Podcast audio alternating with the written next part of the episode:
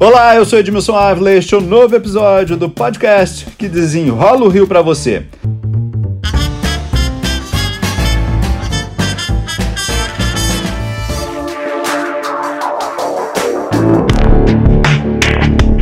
O estado do Rio de Janeiro já tem um mapa de variantes do coronavírus, gente. Começou com a P2, lembra? Foi a nossa primeira onda. Depois tivemos a entrada da P1, que ganhou o nome de Gama, descoberta em Manaus.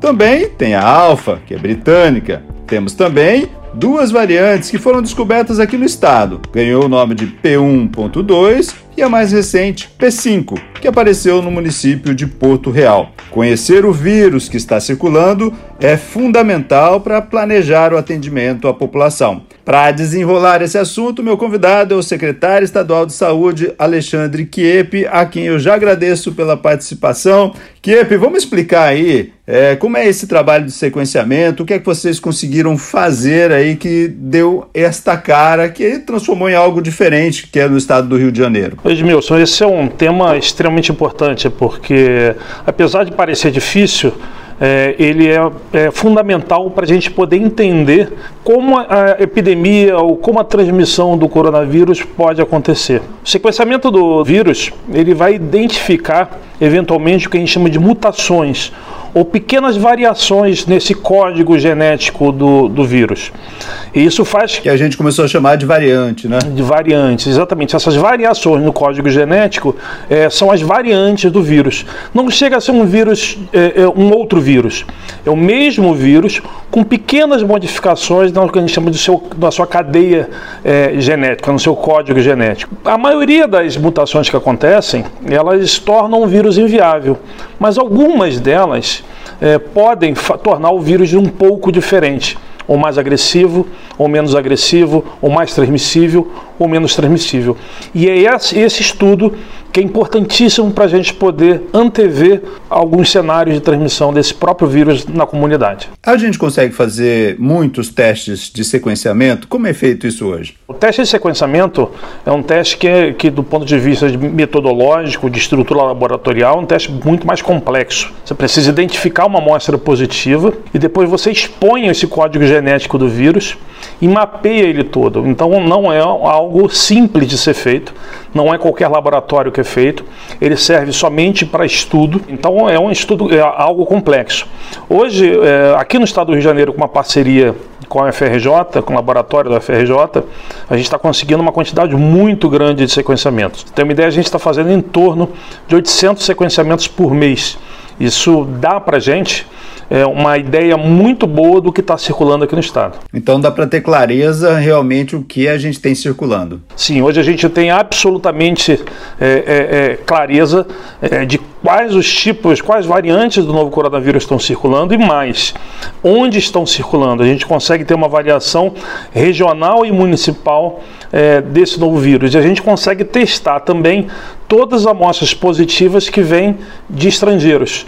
Isso dá para a gente uma, um, uma, uma, uma, clareza é, muito grande do que pode acontecer no futuro. A P1, que é, ganhou o nome de Gama, é a que predomina hoje no nosso estado. É, exatamente. Nós vivemos a segunda onda é, pela P2, é, que é uma variante, é, é, digamos, aqui do estado do Rio de Janeiro. E logo depois começou a circular a P1 intensamente no Brasil, fez a terceira onda de transmissão. A gente vive ainda é, um finalzinho dessa onda de transmissão é, da P1 que se mostrou uma variante mais agressiva do ponto de vista clínico e também com maior risco de transmissão.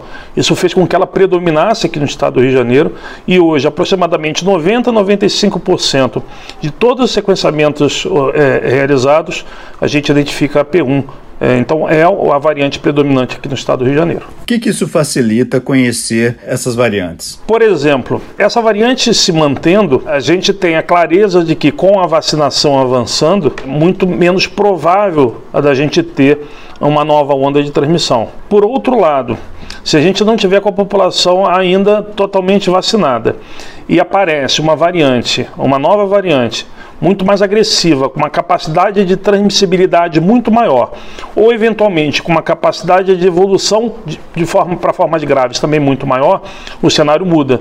aí existe já a possibilidade, por exemplo, em função da circulação de uma nova variante muito agressiva, da gente vir a ter uma quarta onda. Então isso possibilita que a gente anteveja esses cenários com maior clareza, possibilita que a gente se programe melhor e consiga entender um pouco é, o que pode acontecer no futuro. A possibilidade de uma quarta onda é pequena agora nesse cenário? A gente tem agora a queda da temperatura, que não está se mostrando suficiente para poder fazer uma nova onda de transmissão. A gente tem o avanço da vacinação e tem a manutenção da mesma variante. Então é pouco provável nesse cenário que a gente tenha uma quarta onda muito intensa. Por outro lado, esse monitoramento é importante porque existem outras variantes circulando no mundo, por exemplo, a variante indiana é uma variante que preocupa bastante. Então, a identificação de uma variante indiana, por exemplo, é, que venha a ocupar o espaço da variante P1 pode ser um indicativo de, de, um, de um alerta maior. Então, por isso a importância do monitoramento. Nós tivemos um caso, é, enfim, da variante Delta, né, que é indiana, é, de uma pessoa que foi para a Índia, foi para fora do país, voltou, entrou por São Paulo, depois ficou aqui em quarentena no Rio de Janeiro. O que, que a gente tem desse caso? A gente pode falar assim: bom, o vírus não circulou aqui no nosso estado? Isso, a gente pode hoje, com os dados que a gente tem, é, é, dizer que o vírus não circulou, circulou do estado. Esse caso foi um caso importado, essa pessoa é, adquiriu a infecção na Índia. Quando ela veio para o Brasil, ela entrou por São Paulo, chegou ao Rio de Janeiro. É, nós identificamos e monitoramos todos os contactantes dessa pessoa. Não houve nenhum caso secundário e esse único caso confirmado e sequenciado foi um caso importado. Então isso deixa a gente mais tranquilo é, pelo fato de a gente não ter evidência de circulação dessa variante indiana, da variante Delta aqui no estado.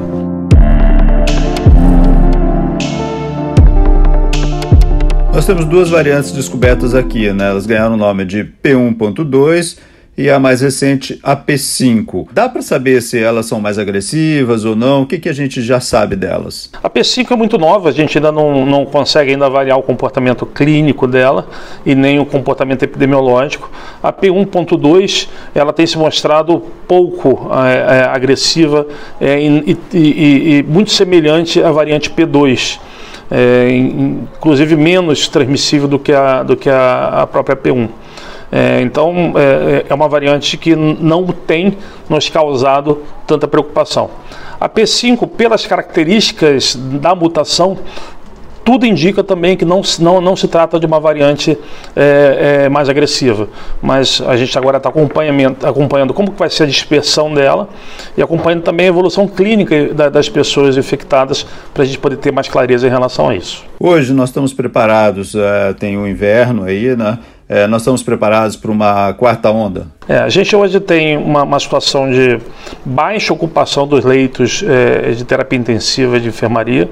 Hoje a taxa de ocupação está em torno de 50%. É, inclusive com uma tendência da gente já começar a reverter alguns desses leitos para acompanhamento de clínico de pacientes não Covid é, que é isso também começa a se tornar um problema, mas a gente também tem uma capacidade, uma resiliência de voltar esses leitos todos é, é, para a Covid. Nós é, estamos finalizando o nosso plano de contingência agora, que prevê uma, uma, uma ações por uma onda até 30% maior do que foi a terceira onda. É, nesse último cenário, ações inclusive como desmobilização de institutos para conversão, converter eles em, em, em hospitais de Covid estão previstas. Óbvio que é um cenário é, último, um cenário que a gente não espere que chegue, mas a preparação está sendo feita nesse sentido. Lógico, nesse, a vacinação vai contar muito nisso. Eu sei que depende da, das doses que vão chegar ao Estado, mas muitos municípios acabam é, não notificando, botando no sistema. Qual é a nossa real situação de vacinação no estado hoje? A gente está com em torno de 55% da população alvo, é, que é a população com mais de 18 anos, é, vacinada com a primeira dose. É, a expectativa é que a gente chegue até no máximo final de setembro, primeira quinzena de outubro, com toda a população com mais de 18 anos é, vacinadas. E a expectativa maior ainda é que, em função dos estudos clínicos que estão sendo conduzidos, que seja aprovado o uso dessas vacinas também para as crianças, para que a gente até o final do ano consiga vacinar toda a população. Pela previsão de chegada de vacina, é, isso é possível. Agora, é importantíssimo também que as pessoas compareçam aos postos de vacinação para tomar a segunda dose. Até porque uma cobertura somente com primeira dose pode, ser não, pode não ser suficiente para a gente é, é, frear totalmente a transmissão do novo coronavírus. Quando o senhor fala até setembro, todo mundo vacinado, setembro vacinado com a primeira dose, né? Com a primeira dose. Até porque a segunda dose, é, em algumas vacinas, ela precisa de três meses de intervalo. Fundamental, então, a presença de todo mundo que tome as duas doses, né? Exatamente, e só com as duas doses a gente consegue garantir a eficácia máxima das vacinas. Alexandre Chiep, secretário estadual de saúde, muito obrigado pelas explicações aqui. Obrigado, Edmilson. Um abraço a todos. Esse podcast teve edição e sonoplastia de Lucas von Seehausen e eu, Edmilson Ávila, toda semana desenrola um assunto aqui para você. Até o próximo.